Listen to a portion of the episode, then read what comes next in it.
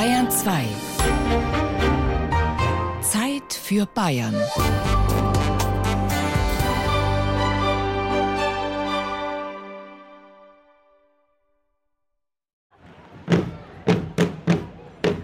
Auf weitem Feld sind wir nicht. Im Krieg auch nicht. Sie zogen ein, sie zogen aus und Sorgten für Glanz. in den Städten.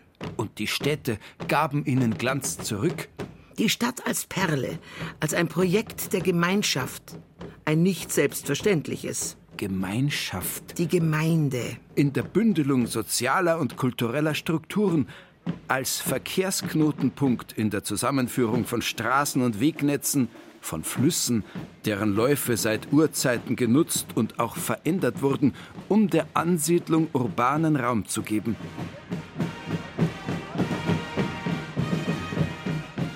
Residenz- und Landstädte, Herzogstädte, Fürstenstädte, Grafenstädte. Egal ob freie Reichs- oder weniger freie Herzogs- oder Bischofsstadt, immer waren Städte Mittelpunkt in allem und von allem mitten im Land. Einem Land, das nun aus urbanem Blickwinkel die Bezeichnung Umland erhielt, während im Zentrum desselben die Musik spielte, im wörtlichen genauso wie im übertragenen Sinn. Und als Zentrum der Stadt das Rathaus. Und die Bürger, die sich zunächst Bürgerrechte erstritten und später sich dieser altererbten Rechte und Freiheiten durchaus stets bewusst waren, so dass es ihnen immer wieder gelang, manchen Landesfürsten in der Art seiner Machtausübung zu beeinflussen, wenn nicht sogar ihm Schranken aufzuerlegen.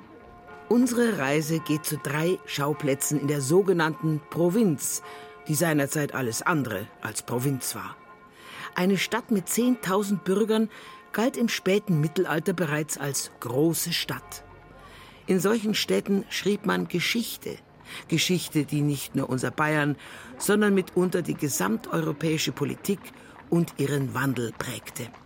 Eine Kutschentagesreise donauabwärts von Bayerns alter Hauptstadt Regensburg liegt Straubing. Auch diese eine Stadt auf antiken Fundamenten. Von ganz anderem Charakter allerdings, keine bürgerlich freie Reichsstadt, sondern geprägt von großen und kleinen Herren, von Herzögen und Bauernbaronen. der geht aufs Klo. Allein schon, aber er lässt sich dann auch Musik aufspielen, aber selber macht er nicht Musik. Der Niederbayer hat sich seine Musikanten aus dem Böhmischen geholt. Das war die Selbstherrlichkeit der niederbayerischen Bauernbarone. Du brauchst nicht anstrengen geistig, das wächst dir mal alles ins Maul rein. Ne? Es liegt am reichen Land, dem Gäuboden. Hier galt es nur, das Säen nicht zu vergessen. Anders dagegen das karge und steinige Oberbayern und München auf wüster Schotterebene. Deshalb, was ist dem Bütchen München? Ich sage immer, Straubing ist die schönste Stadt von Bayern. sagt er, der Oberstudiendirektor AD und Heimatpfleger Alfons Huber. Das ist auch so einer. Gäuboden verwurzelt, eingewurzelt, heimisch. Erklärt er, warum gerade diese die schönste aller bayerischen Städte sein muss. Schauen Sie her, hier der Stadtturm in der Mitte. Lassen Sie sich von mir versetzen auf ein Schiff. Sie haben das Achterdeck, das Vorderdeck und das Hinterdeck und in der Mitte steht der Mast. Und so genau ist auch unser Stadtplatz aufgebaut. Sie haben hier oben den Theresienplatz, unten den Ludwigsplatz und diese 600 Meter lange Fläche, die wird unterbrochen, unterteilt durch diesen Stadtturm in der Mitte. Und auf der Reling des Schiffes rundherum werden die schönen Bürgerhäuser meistens draufseitig aufgereiht. Und der Kommandant sitzt im Stadtturm, nicht im Rathaus. Da war auch ein Kapitän oben. Und zwar war das der Türmer. Und der Türmer hatte die ganz wichtige Aufgabe, über diese Stadt zu wachen. Wenn's brennt. Natürlich bei Brand. Und der Türmer hatte das Signal zu geben, wenn sich ein Schiff auf der Donau näherte. Weil die Maut musste abgeknöpft werden, diesen Leuten. Ist, die hätten ja von München kommen können. Ne? Gefährlich. Das Rathaus der bald tausendjährigen Stadt ist rot, fast feuerrot, und steht fassadenprächtig, funktionsuntüchtig. Aber es steht und ist nicht auseinandergefallen, wie es abbrennt ist. Abbrennt. Mag er nicht hören. Tut weh. Und wir haben ein wahnsinniges Glück gehabt, wie das Ganze hier in Flammen aufgegangen ist, dass wir diese vier Wände erhalten konnten. Sie müssen sich vorstellen, es fehlten ja die Verankerungen mehr oder weniger. Ne? Das hat ja alles zum Wackeln angefangen und die Turmspitze, die Begrünung hat man schon runter mit dem Kran, weil man befürchtet hat, dass diese Fassade einstürzt. Straubing weint am Tag nach dem Rathausbrand. Kaum ein anderes Gebäude hat eine ähnliche Bedeutung für die Seele der Stadt. Das Rathaus war eben nicht nur politisches, sondern auch kulturelles Zentrum Straubings. Diese großartige Fassade, die also doch noch übrig geblieben ist, trotz dieses fürchterlichen Brandes, die ist rot, weil die Stadtväter das beschlossen haben. Straubing war nie rot. Straubing ist immer schwarz. Dreigeschossiger Hauptbau mit Seitenflügel und Innenhof. Nach Ankauf zweier bedeutender Bürgerhäuser 1382. Das ist das Jahr des Baubeginns für dieses Rathaus. So sagt es die Tafel und die Tafel stammt von mir, also muss es richtig sein. Und darinnen ist also der berühmte spätgotische Rathaussaal entstanden. Ein schlichter Raum, aber akustisch so wunderbar und auch von der Größe her und einfach von der Ausstrahlungskraft und von der Atmosphäre einmalig. Leider können wir nicht hinein. Der Putz ist innen von den Wänden heruntergebrochen durch die Hitze. Das ganze Ziegelgerippe der Maurer konnte man also deutlich sehen am 26. November 2016. Jetzt haben wir 19, aber wir Straubinger wollen unser Rathaus wieder haben. Außen rot und innen schwarz? Sicher nicht bloß in Straubing. Konservativ und klerikal waren die Bürger überall. Drei Tagesreisen mit der Kutsche entfernt über die Donau und dann knapp 100 Kilometer entlang des bayerisch-böhmischen Waldes gegen Nordwesten liegt eine Stadt, viel kleiner heute als Straubing, aber groß an Geschichte. Der Stadtheimatpfleger und Kirchenorganist Markus Lommer scheint jeden Pflasterstein seiner Gemeinde zu kennen. Und wer ihm zuhört, meint auch die Steine sprechen zu hören. Sie hören ja schon, wie vor dem Rathaus der Geschichtsbrunnen plätschert. Das sagt im Prinzip schon aus, dass die Quellen der Geschichte in Sulzbach reichlich sprudeln. Da ist auf ein Oktogon ganz kurz zusammengefasst, was im wesentlichen Schritten die Stadtgeschichte ausmacht. Da ist der Graf Beringer aus dem Hochmittelalter, da ist das Annabergfest dargestellt. Die Sulzbacher und die Rosenberger Kiewer darf natürlich nicht fehlen die Seidelsche Druckerei, die jüdische Druckerei mit ihren Schriften, Pfalzgraf Christian August mit seinem Hofkanzler Knorr von Rosroth, der Bergbau in Sulzbach und in Rosenberg, die Rosenberger Burg mit dem Hammerwerk, dem Rosenberger Hammer. Die eiserne Oberpfalz, das Ruhrgebiet des Mittelalters, voller Arbeiter und Hammerherren. Karl Marx und sein Kapital waren noch weit. Er ist zumindest mit dem Zug durchgefahren. Hat den Hammer eingepackt und die Sichel da gelassen? Ja, also es ist tatsächlich so, dass er irgendwann einmal so auf dieser Bahnstrecke gefahren sein muss. Längst abgebaute Bahnlinien haben der Erinnerung Schranken gesetzt. Anders das herrschaftliche Stadtbild von Sulzbach-Rosenberg. An südöstlicher Seite des langgezogenen mittelalterlichen Marktplatzes thront seit über 500 Jahren mächtig aber nicht ehrfurchtgebietend, das Rathaus. Im weitläufigen Erdgeschoss standen dem Volk die Türen offen für Gespräch und Marktgeschehen. In den oberen Stockwerken wurden die Amtshandlungen vorgenommen. Jetzt historische Stille. Markus Lommer. Ja, hier im Rathaus befinden wir uns mitten in der Spätgotik des 15. Jahrhunderts, Baubeginn 1456. Man hat vielleicht an die zehn Jahre, vielleicht an die 8000 Gulden verbaut. Und wir sind jetzt hier oben im ersten Obergeschoss, wo früher nur Außentreppe die Zugänglichkeit geschaffen hat. Jetzt gibt es seit 1875 diese schöne Innentreppe und da schauen wir mal, ob jetzt die Landschaftsstube offen ist. Das wäre der einzige Raum, wo die Gotik noch weitgehend original erhalten ist. Schauen wir, ist der offen? Probieren wir mal. Nein, da müssen wir aufspielen. Die Tür die ist aus der Barockzeit und der Türgriff auch. Und das Schloss ist natürlich ganz ein neues Sicherheitsschloss seit der Sanierung 2004. Jetzt können wir rein. So. Ja, hier öffnet sich uns eine Zeitreise. Die Tür wieder zu. Jetzt. Das ist ein Raum, der, naja, unten den alten Holzboden, der ist zum Teil restauriert worden die Landschaftsstube oder die Landrichterstube. Das war der ranghöchste Staatsbeamte in der Stadt, der Vertreter des Landesherrn. Der hat bei uns im Haus gewohnt und hier ist er zu Gericht gesessen. Da ist knapp unterhalb der Bohlenbalkendecke, die dürfte so vielleicht 1468 datieren, der Richterspruch noch auf Latein. Arbiter patienter audit, benigne respondet, rem juste judicat. Also der Arbiter ist der Richter, der Schöffe, der Schiedsrichter. Er soll patienter, also geduldig zuhören, gütig antworten und die Sache gerecht entscheiden. Arbiter patienter audit, benigne respondet, rem juste judicat. Tja, und das hat jeder gesehen, der anwesend war bei Gerichtssitzungen. Und das war die Messlatte, der Maßstab für den Richter, der drunter gesessen ist. Das waren noch Zeiten, als die Gerichtsbarkeit eine städtische Angelegenheit war. Der Ratssaal Gerichtssaal und der Rathaus Erker, Sprachbox und Verstärker. Wenn aber so diese Gerichtssitzung vorbei war oder wenn irgendwas zu verkünden war, dann ist man auf die gegenüberliegende Seite gegangen, ist rein in diesen Sprucherker, da musste man also eine kleine Tür durchschreiten, als außen so eine spätgotische Brandschutztür. Heutzutage würde man sagen, das ist eine F90-Tür, die ist also aus mehreren Eisenplatten zusammengenietet. Und da ist ein ganz kleines Joch, wo man durchgeht. Das ist schon ganz ausgetreten, da diese Schwelle. So, und jetzt sind wir in diesem kleinen Erkerraum herin. Da sehen wir oben über uns ein ganz prachtvolles Gewölbe mit den beiden Stadtwappenversionen hier. Und da wurde hier verkündet, was entschieden wurde, was der Stadtrat beschlossen hat, was der Landesherr zu verkünden hatte. Und das wurde hier draußen der Bevölkerung mitgeteilt.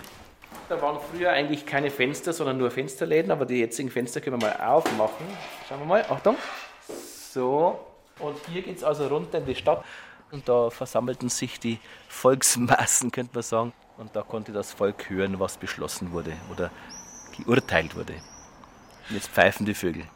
Im 30 Schritt weit gelegenen Rathaussaal pfeifen keine Vögel. Da steht ein Konzertflügel und da hängen zahlreiche Gemälde. Großformatige Ölporträts zum Teil, die sehr schön die Brücke zwischen der Sulzbacher und der gesamtbayerischen Geschichte verdeutlichen. Das ist ein Stadtwappen mit den sechs Lilien, weiß auf rotem Grund. Das ist die Wappenblume, die heraldische Blume natürlich der fränkischen Kaiserdynastie. Daneben das Rosenberger Ortswappen mit der Rose, Schlägel und Hammer und dem Berg unten drunter. Ja, und wenn man so mal die Blicke rumwandern lässt, da entdecken wir einerseits diesen toleranten Pfalzgrafen Christian August, der die Gleichberechtigung der Konfessionen herbeigeführt hat und Juden ansiedeln ließ. Dann sehen wir seinen Nachfolger oder Nachnachfolger, der 1732 auf 33 nur ein Jahr regiert hat und mit ihm ändert die Residenzgeschichte in Sulzbach. Da war kein residierender Fürst mehr hier. Aber gleich neben ihm Karl Theodor. Das war der letzte Sulzbacher Pfalzgraf, aber nicht mehr hier geboren. Er wurde 1742 Kurfürst von der Pfalz, zog nach Mannheim. Und später nach München, um über ganz Bayern zu regieren. Noch aber sind wir im Rathaussaal der ehemaligen Residenzstadt Sulzbach-Rosenberg. Zur Zeit von Christian August war noch Knorr von Rosroth hier und Franz Merkur von Helmond, zwei große Hebraisten und Judaisten, die als erste in der Welt die Kabbalah, die jüdische Mystik, fürs Christentum ins Lateinische übersetzt haben. Hier 1677 das erste Mal gedruckt. Und äh, Sulzbach ist ja auch ein bisschen Musikstadt. Hier war zum Beispiel im 18. Jahrhundert mit Stolzenberg der Vater der süddeutschen Kirchenkantate, der dann später in Regensburg wirkte. Dieser große Universalgelehrte Christian Knorr von Rosenroth, der hat ein Buch mit geistlichen Liedern geschrieben und ein wohl Nürnberger Komponist hat hier die Melodien dazu geschrieben. Und eines dieser Lieder ist heute noch sehr bekannt in beiden Konfessionen, in beiden Liederbüchern vorhanden, nämlich Morgenglanz der Ewigkeit. Früher war die Melodie alles ganz anders. In einer Kirchentonart. Morgenglanz der Ewigkeit, Licht vom unerschaffenen Lichte, schick uns diese Morgenzeit, deine Strahlen zu Gesichte, und vertreibt durch deine Macht unseren Dank. Der Geschichtsbrunnen auf dem Sulzbacher Marktplatz plätschert rund um die Uhr, unterscheidet nicht zwischen Tag und Nacht. Hier kann man wirklich aus der Geschichte für die Gegenwart lernen, für den Dialog zwischen Kulturen und Religionen, über das Interesse am Fremden und den Dialog mit dem Nachbarn und dem anderen. Und deswegen lohnt es sich, hier die Geschichte zu betrachten und zu schauen, gibt es nicht in der Zeit der Sulzbaugeschichte vielleicht doch Ansätze, wie man das Leben besser gestalten könnte, friedlicher, konstruktiver, interessanter, spannender. Spannender? Das Leben spannender? Für manchen Zeitgenossen ist das Kino oder Fernsehprogramm spannend, beziehungsweise das Internet, aber das Leben? Das heißt spannend, vielleicht wäre es zu erfahren, wie viele Millionen Touristen eine Brücke übers Jahr zu tragen imstand sein könnte, weil das Rathaus, von dem jetzt die Rede sein wird, das wahrscheinlich doch am stärksten Unterwanderte der Republik sein dürfte. Ja, das kann man, glaube ich, sagen. Vor dem Hintergrund, dass wir gut 6,5 Millionen Tagesgäste haben. Im Jahr, nicht am Tag, sagt Heimatpflegerin Stefanie Eising. Also 13 Millionen tragende Füße, vier Beine außer Acht lassend, 13 Millionen Füße, die unter dem Bamberger Rathaus hindurchmarschieren. Das ist das am meisten unterwanderte Rathaus, glaube ich schon. Und selbst dem noch nicht genug, denn da das ja die Stadtteile miteinander verbindet, ganz viele Bamberger sind, die hier drüber laufen. Alle, die im Berggebiet wohnen, müssen auf die Insel hier rüber. Alle, die auf der Insel wohnen, ins Berggebiet wollen. Also es ist ja für die Fußgänger mit der unteren Brücke zusammen Hauptverkehrsweg. Und um 1900 muss man sich auch noch vorstellen, dass eine Straßenbahn durchfuhr.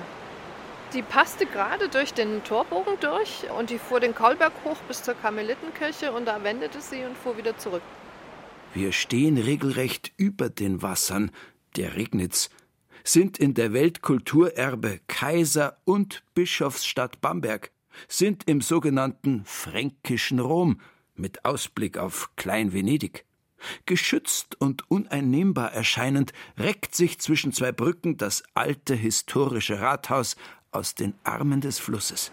Der Vorteil der Lage war im Wasser. Es war, wenn es einen Stadtbrand gab, nicht wirklich feuergefährdet, weil ja immer Wasser dazwischen war. Wenn irgendwelche komischen feindlichen Truppen aufkreuzten, mussten sie auch erstmal durchs Wasser. Und ich glaube, in der Hauptsache war es die feuerfeste Lage, weil in dem Turm auf der Rathausbrücke früher auch das Archiv war. Und für ein Archiv war es ja immer ganz praktisch, wenn es einigermaßen brandsicher untergebracht war. Also man hat da immer ein massives Gebäude dafür genommen und im Fluss ist natürlich noch ein zusätzlicher Schutz. Bamberg, Traumstadt der Deutschen führt manches vor Augen, spielt vieles vor. In prächtigen Kulissen. In Bezug auf das alte Rathaus ließe sich durchaus von Scheinarchitektur sprechen. Also wir haben diese Scheinarchitektur in dem Sinne, dass da eine Gliederung drin liegt aus Säulen auf Podesten mit Kapitellen oben ein Gesims, das ist das Grundgerüst und dazwischen sind dann immer wieder Nischen, wo also Figuren drin stehen, die verschiedene Herrscher und Allegorien darstellen. Und dann haben sie zwischen dem Fenster des Erdgeschosses, des ersten Obergeschosses, Personifikationen, also Frauen, die nicht materielle Dinge darstellen. Solche Allegorien waren immer Frauen, weil Reichtum, Gesundheit, Frieden und so weiter im Lateinischen eben weibliche Wörter sind. Mit weiblichen Rundungen versteht sich. Sowas hat den vielen Priestern in einer Bischofsstadt sicher gefallen. Nein, das ist ja auch ein bürgerliches Rathaus. Also das Rathaus war städtisch. Und der Bischof war zwar oberster Stadtherr, aber die Gestaltung städtischer Gebäude, da hatte er nur bedingt einen Einfluss. Und hier ist es ja dennoch, im Barock haben sie auch in Kirchen durchaus nicht komplett angezogene Menschen dargestellt. Und im Mittelfeld, wo also dieser barocke Engel oben rausguckt, wo man einen grünen Vorhang hat, das ist die besondere Mittelachse. Die ist auf dieser Seite gewidmet der Begrüßung des neuen Fürstbischofs. Die Malerei ist quasi an einem Amtswechsel fertig geworden. Auf der Domseite wird der gestorbene Fürstbischof verabschiedet und hier wird der Fürstbischof von Stadion, der dann der neue ist, begrüßt. Man malt aber kein Porträt rein, weil man sich im Klaren war, sonst müsste man ja immer wieder äh, die Malerei auch ändern. Einer Engelsfigur entwächst plastisch ein Bein, das wie ein Pilzgeschwür auf der großen glatten Rathausfassade alle Aufmerksamkeit auf sich zieht. Ja, da hat der Maler des Ganzen, Johannes Anwander, sich einen, heute würde man sagen, einen Gag erlaubt. Das Beinchen gehört zu einem Putti, der gemalt ist und er hat in seiner linken eine Malerpalette und Pinsel und mit der rechten zeigt er auf ein Medaillon unterm Fenster.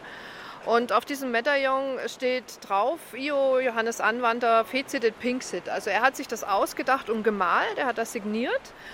Und weil er auch wollte, dass man die Signatur wirklich gut sieht, aber der Fürstbischof nicht sauer sein kann, weil er sich da als Maler zu sehr in den Vordergrund gestellt hat, hat er sich ganz unten in der Mittelachse dargestellt. Kein plastischer Engel wie der Bischof oben, sondern nur das Beinchen, was rausguckt, was eben zu dem Engel gehört.